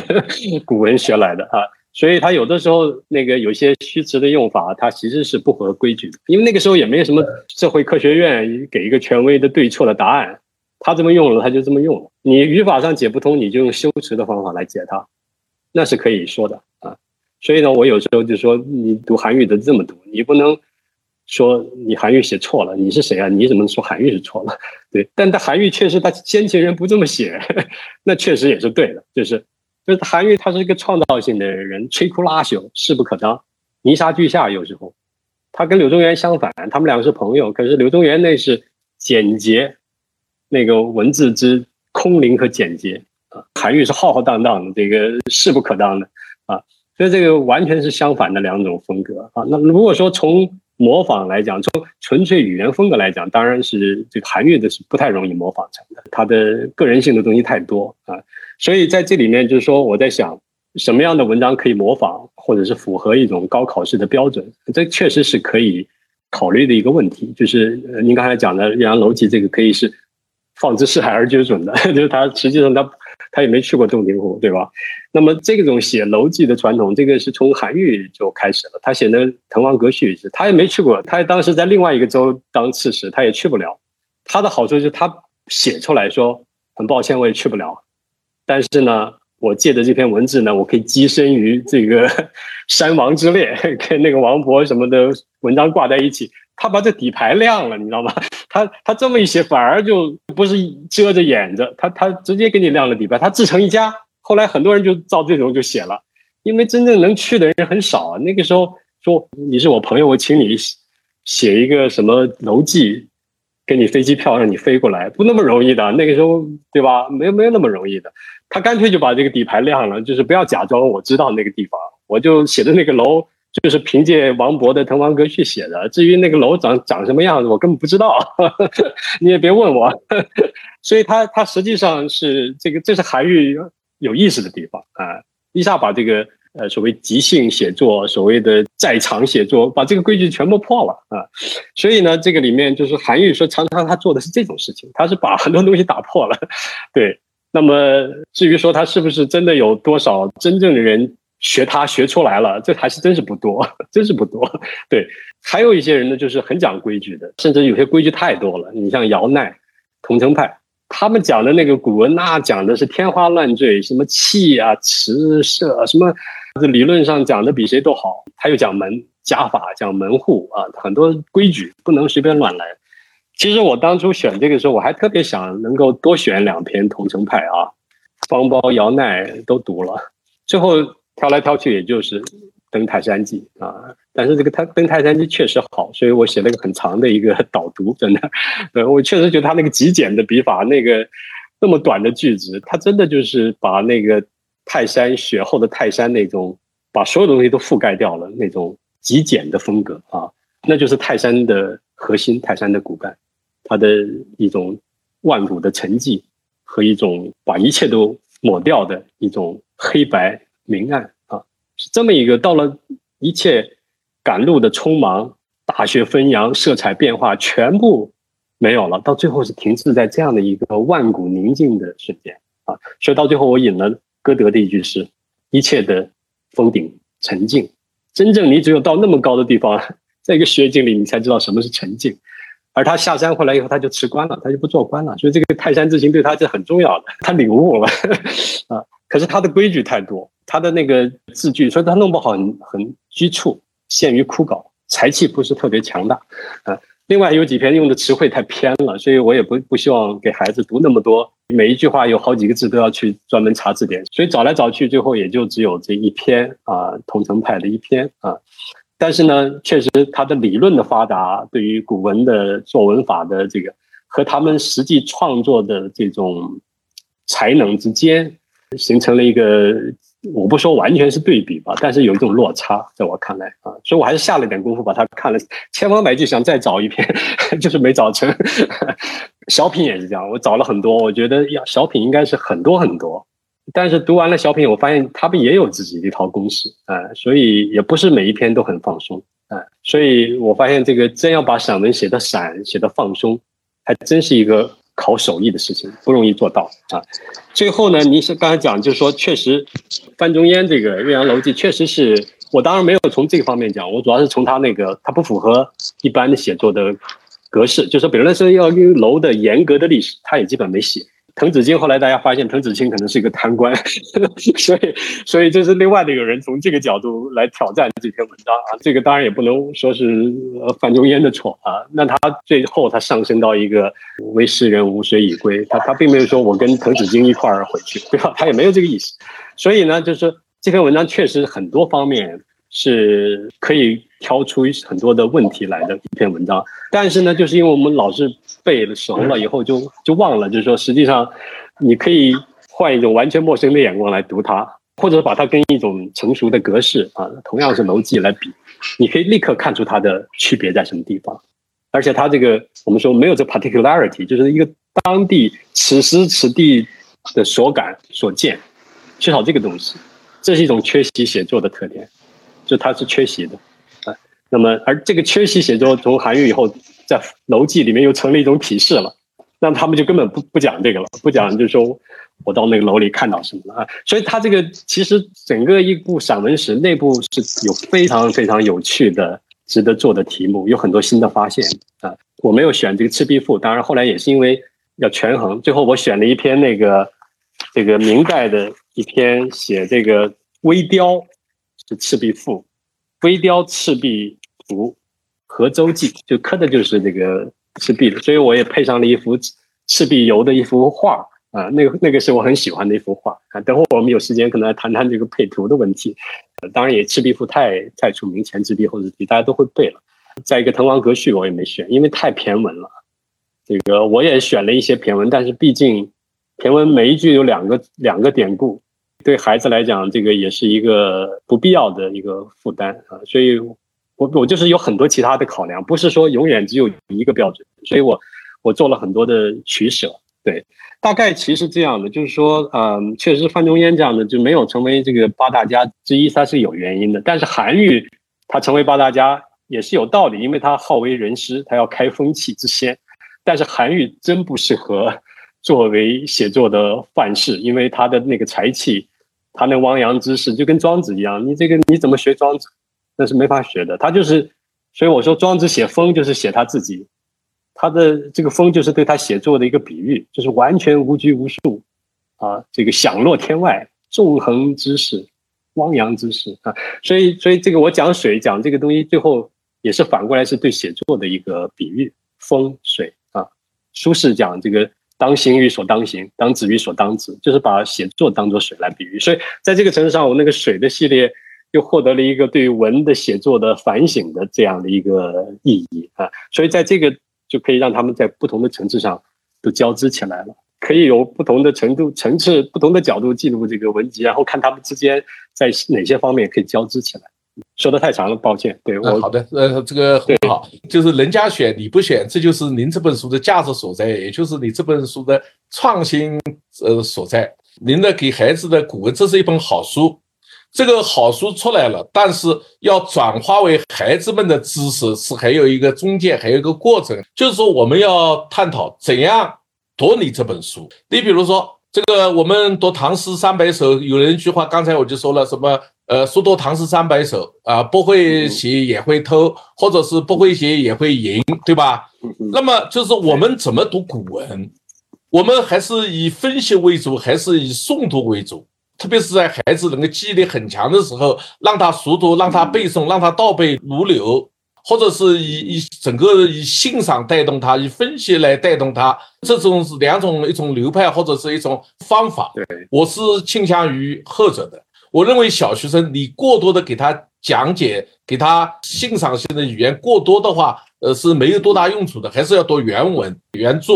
就是说，我们今天。我们为孩子们怎么去读古文？我很主张是读写结合的。我们读还是要为写，要为写提升我们写作要服务的。除了接收之外，我们还要表达。我们表达就要靠我们来写。我们只能够欣赏，那时候我们只是接受。我们还要传递，我们还要表达自己，我还要把我们今天的东西传给我们的后人。这就需要表达，这就需要写作，这两者是结合起来的。那么就是说，写作当中，我认为当下孩子，特别是中国国内的孩子，最大的问题是什么呢？是他思维的不流畅，思维的流畅性的问题。你比如说，古人有个大家都家喻户晓的很经典的故事，曹植的七步诗，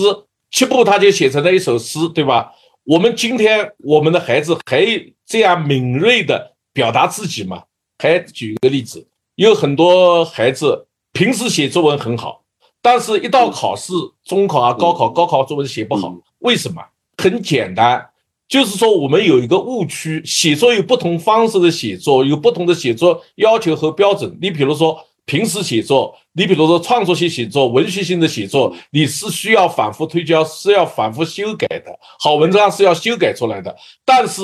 这种应试制作，你是没有任何时间修改的，在四十五分钟时间，一定要写满。八百字，而且要符合他的高考的要求，所谓深刻、丰富、有文采，要创新，对吧？啊，你在这样一个限定的有限的时间和写作条件下，写出优秀东西，其实思维的这个流畅性是很重要。你要从小就要训练他一气呵成。你写作文章不能去修改，你要靠修改的话，你高考作文是写出不出来的。所以，我作为语文老师。我一直这样主张，我们老师做不到的，你不要要求孩子们去做；我们校长做不到的，你不能要求我们老师去做。比如说，我们国内有很多很多的老师自己是不懂高考作文，不会写作高考作文的，只会是纸上谈兵，他从来不会写，也写不好，但是他在教。那么我就曾经用半年的时间，我每天吃了午饭，随便看一张报纸，随便看。看一篇文章，随便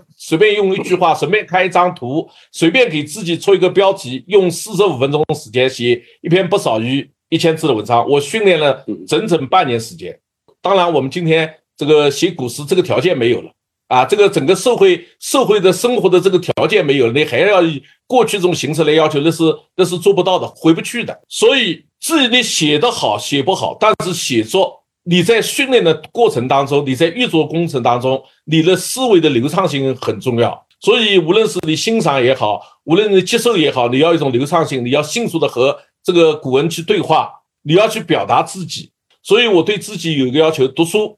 你读书，你不写读书笔记，不要去读书；你读了书，一定要写读书笔记。哪怕三五句话，哪怕四五百字，我们是在国内人，我们是身在庐山，我们不是庐山真面貌。你今天已经这个相对来说远离了国内的这种定式的文化，对吧？你有一种开放性。我现在认同这本书是好书，给孩子的古文是好书。好书来了以后，让成为好书，成为孩子们心里的书，转化为他们的知识和技能。那个是要一个过程的，我想这方面，呃，听听你的想法啊。那么谈了这个问题以后呢，还有一个问题不要忘了，就是说谈谈你这本书的插图的问题。这个插图在遇到的古文当中，如何通过玉多这个图来促进我们文言文的学习啊？这个也行，想请您谈一下。好好，谢谢。这个是这行家的呃说法，确实是这样的，就是说读古文呢，就是说我们说是阅读训练哈。但是呢，如果能跟写作结合起来，跟他的自我表达结合起来，这会是一个巨大的动力。有的时候完全是阅读训练，他就好像觉得比较被动啊，他就是接受者。但是你要把它变成一个写作者呢，他就变成了一个主动的身份啊。那么从一个写作者的身份啊一个角度来看呢，你可能读古文就不太一样。所以这个确实是一个很重要的一个启示。我原来在别的地方座谈的时候也讲过这个，就是说现代汉语是一个。不太成熟的一个一种语言，它的历史比较短。原来有白话小说，但那个是文白相间的，《三国演义》谁说是白话？它就是一半是文言。我们这边有的人拿它当文言教材教课，你仔细读的，它更接接近文言，而不是接近白话啊。所以它的白话的这个历史是比较短的。所以傅斯年先生就说：“他说你这个白话文啊，不能说仅仅靠口语就能写出好的白话文，他那是胡说。”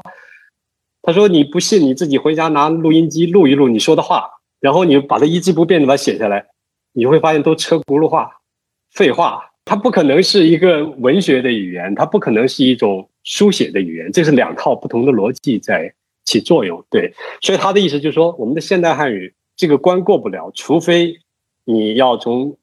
这个文言文、古汉语里面要汲取养分，甚至要从翻译体里面学习到这个一种重构复调式的那种线性的那种呃思辨的那种写法啊。就像我们马恩编译局创造了一种翻译体一样的，它真是现代汉语的一个壮举。就是你把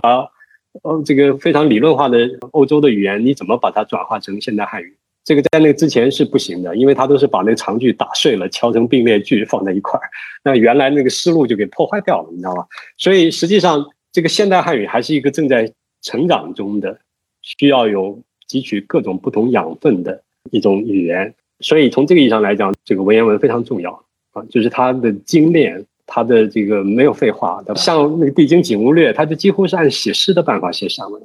所以这个里面我在导读里也特别讲到它的那个特点，它因为受那个中兴谭元春的那个作诗的那种说法的影响，提炼字句啊，所以他们把经常把名所谓名词当做动词用啊，当副词用，所以他一个字儿他就写他，所以这个文的这个幅度是非常大的，风格是非常非常多样的。在我们这个文言文或者古文的这么一个大的帽子底下，你可以看到各种各样的不同的风格，它们之间的差别非常非常之大啊。所以呢，这个是一个丰富的遗产，就是你没有这个东西，一笔宝藏你进不去。就像我两个女儿在美国，她们中文程度没有那么好，我但是我一再跟他们说，你要是放弃了读中文，你如果不懂一点古文的话，你真的给自己切断了一个重要的文化资源，你就没有了。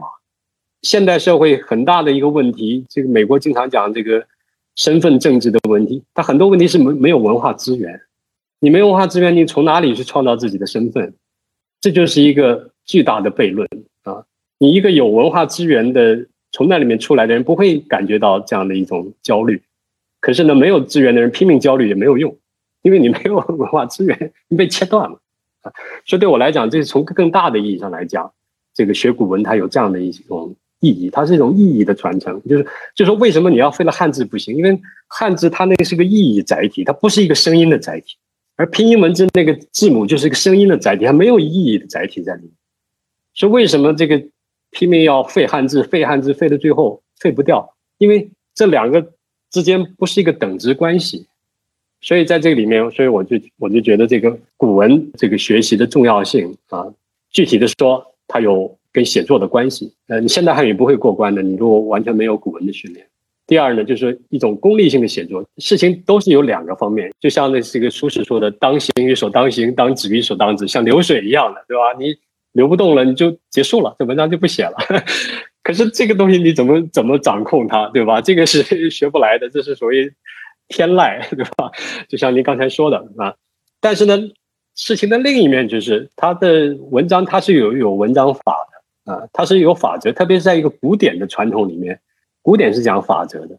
哎，所以诗里面是有法则的，呃，古文里面也是有法则的。这些法则你不能被它束缚死掉了，但是呢，你如果能够很好的驾驭它的话，它会让你如虎添翼。就是说，你滑冰你不会滑的时候，那冰刀就是一个障碍；可是你要会滑的冰刀就是助你一臂之力，你可以飞翔。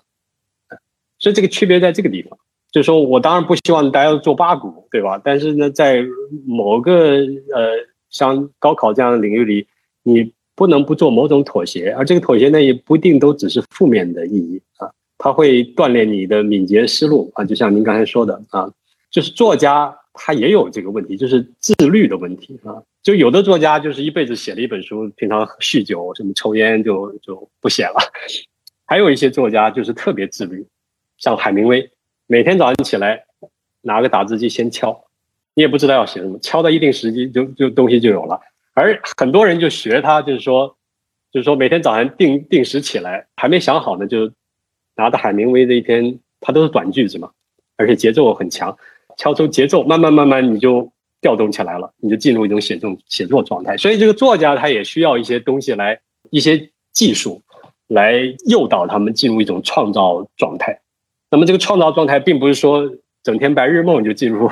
这个灵感状态，不见得，它反而是一种机械的打字机的声音，一种节奏，让它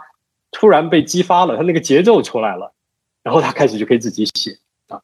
那么最后我讲一个故事，就是说我刚到哥大的时候，我这个在那个校长家里面，他要宴请新来的教授什么的，然后碰到一个英文系的一个教授，他其实是一个特别的教授，他是一个诗人，就是他的英语系他也有这样的，就是专门就是创造型，他他不是学者，他见了我中国来，他就很感兴趣，他就是他说，哎，你知道吗？他我最近就是出了一本书，他给了我一本书，就是怎么教孩子写诗。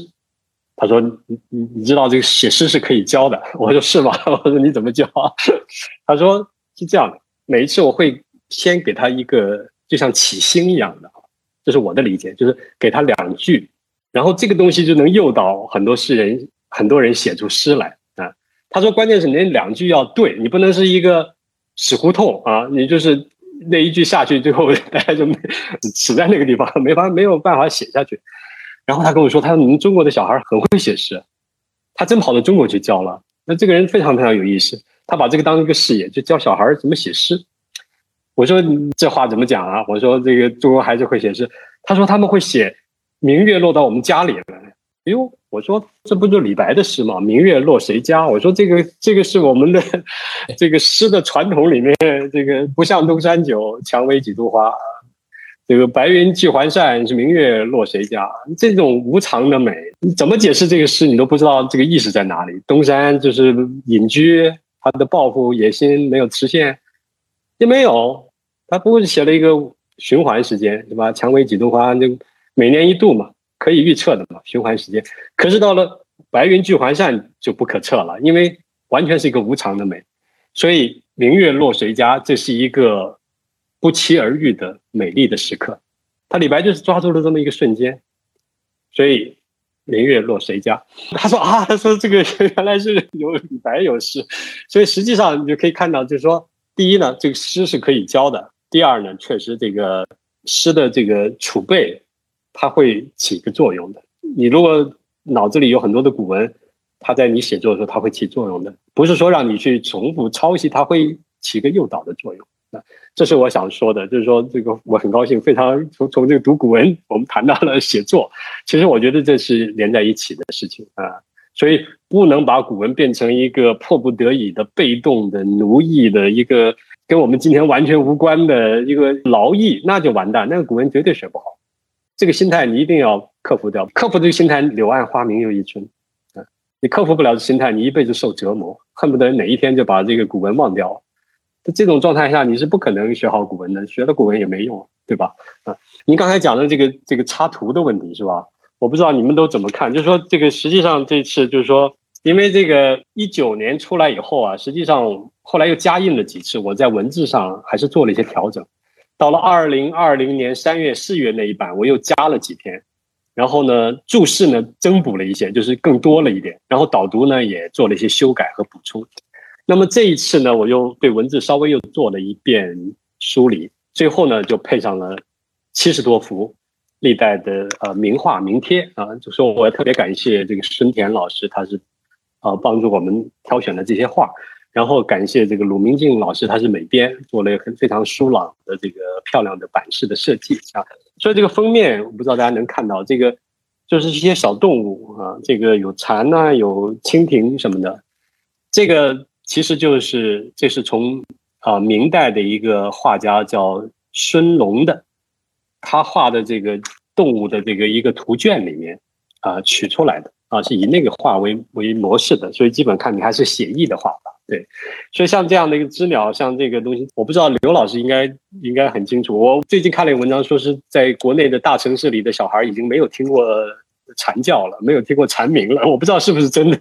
可是我们那个时候长大的时候，就是。一想到夏天就是蝉鸣，这个整个暑假是在这个这个知鸟的叫声里面度过的，所以每次一想到蝉鸣，就是夏天的那个热浪就扑面而来啊，这个夏天的感觉。可是为什么要选这些昆虫的图画呢？这个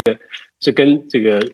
选的古文的内容是有关系的，因为我们特别是这个书的前部啊，《庄子》啊，《列子》啊，《战国策》里面有很多的寓言，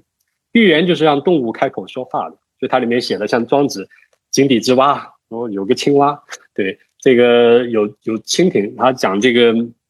昭君不知悔朔啊，惠姑不知春秋啊，就早晨的菌类，它是只活过一个早晨，它所以不知道一个月的开始和结束是什么样子。那么惠姑就是知知鸟，就是蝉，不知春秋，因为什么呢？它是属于夏天的，夏天是它的季节啊。所以我们就是从这样的一些，就是画家的敏感，他是怎么来画这个的啊？那么从这个两千多年前他们写寓言的时候，他们抓住了这些昆虫、鸟类的一些细节啊，他们是怎么来呃从里面孕育了一些更深刻的道理的？所以呢，就是说我会啊把这样的一些图选。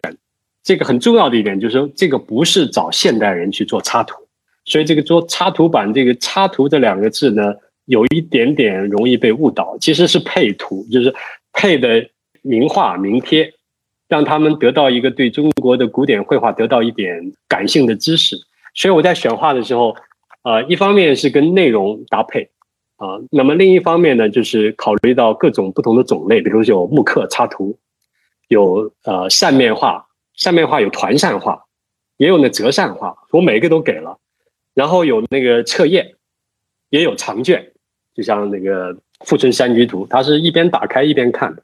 所以就像你在画里面行走一样，它闪点透视啊，所以你每个瞬间只能看到画的一部分啊。所以我力图把这个不同的主题，有山水，有人物啊，有各种不同种类的绘画，不同样式的绘画呢，都给大家给小孩一个第一次的一个印象。啊，将来呢，他们有有这个作为基础，他们可以呃更进一步的深造呃中国美术史，而包括元大家黄公望倪瓒我都收了，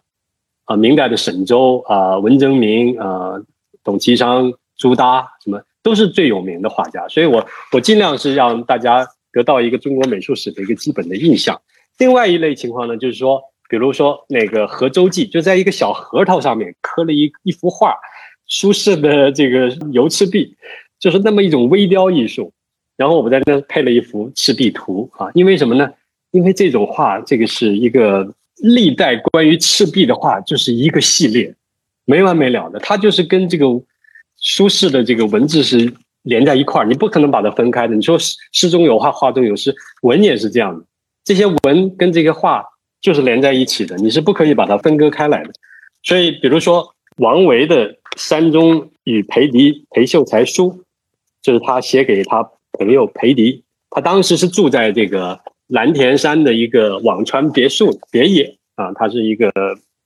自己住的山里。他晚年也没有对政治没有兴趣，他就是当个隐士啊。他就花了很多心思来营造这样的一个辋川他的别业。这幅呢，其实是一个特别长的长卷，是王元启，是清代清初四大家之一啊，是一个宫廷画家。这个是我在大都会博物馆，我我还是花钱买了一个他的 这个授权啊来使用的。就是你看他画的这个色彩，我我但愿大家可以看很清楚。他远山那个蓝色和山里面那个绿色啊，之漂亮啊！就是很多美术史家是因为看了这幅画才确认这个王元吉是一个了不起的大画家，因为以前宫廷画家大家评价都不高的啊。所以我希望就是像这样的一种王维的辋川的这所有的辋川诗。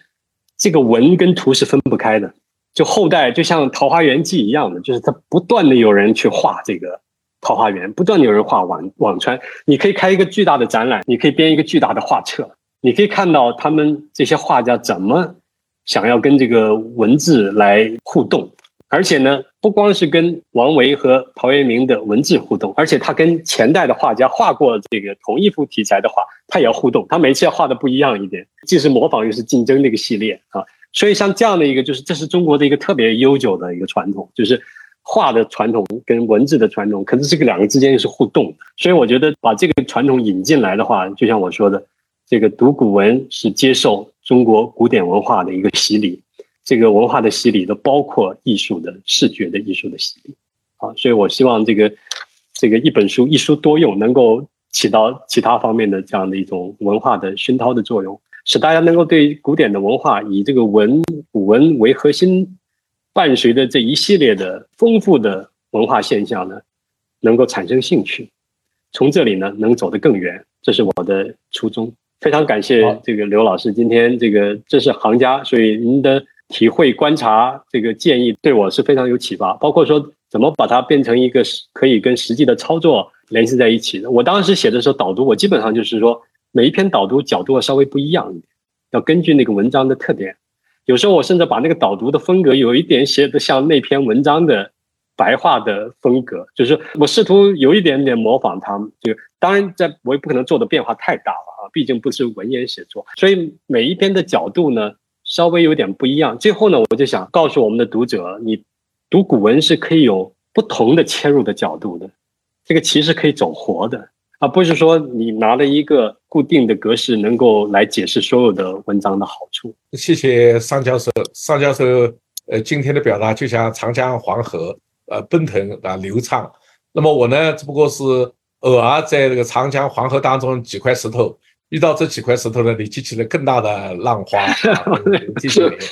这个，我我对您来说呢，就今天听了您的这样的一个呃对话啊，这么咱们一个对话。你就像这个带着我们在天上坐飞机，在天上看世界，你看得到，就是说各个朝代的这个古文啊，呃，他们之间处出什么位置啊，他们之间的一种联系啊，就清清楚楚的那种历史的纵深感，那种发展的脉络啊，这个和现在的联系，就等于在这个天上看古文、看世界这么一个扩大的一种视野。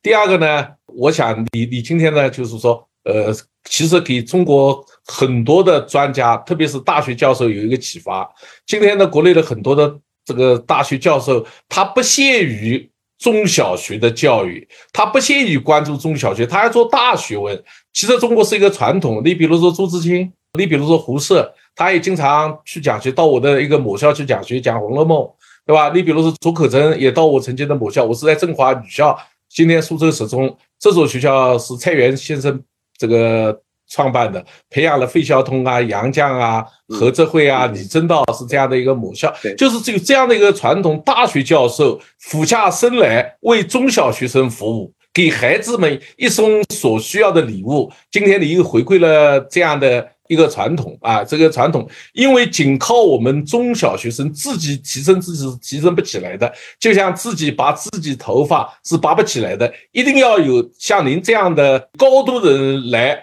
提升中小学来把我们的头发才把我们拔起来。今天和你这个对话，就像在我的墙前开了一扇窗，看到的是不一样的世界。感谢你。那么今天我们的对话，我我感到挺好。那么我们谢谢各位听众。呃，其实更好的是我们和积极的和听众呃读者对话，这个积极的更好啊。这种那种交互、那种深层、那种状态，可能。呃，更美妙。呃，谢谢，呃，谢谢您，谢谢，呃，非常感谢，非常感谢。对对对，希望我们能有机会见面的时候，能有座谈和观众直接的互动。这个疫情之后，相信会有这样的机会。谢谢，谢谢。好好，再见。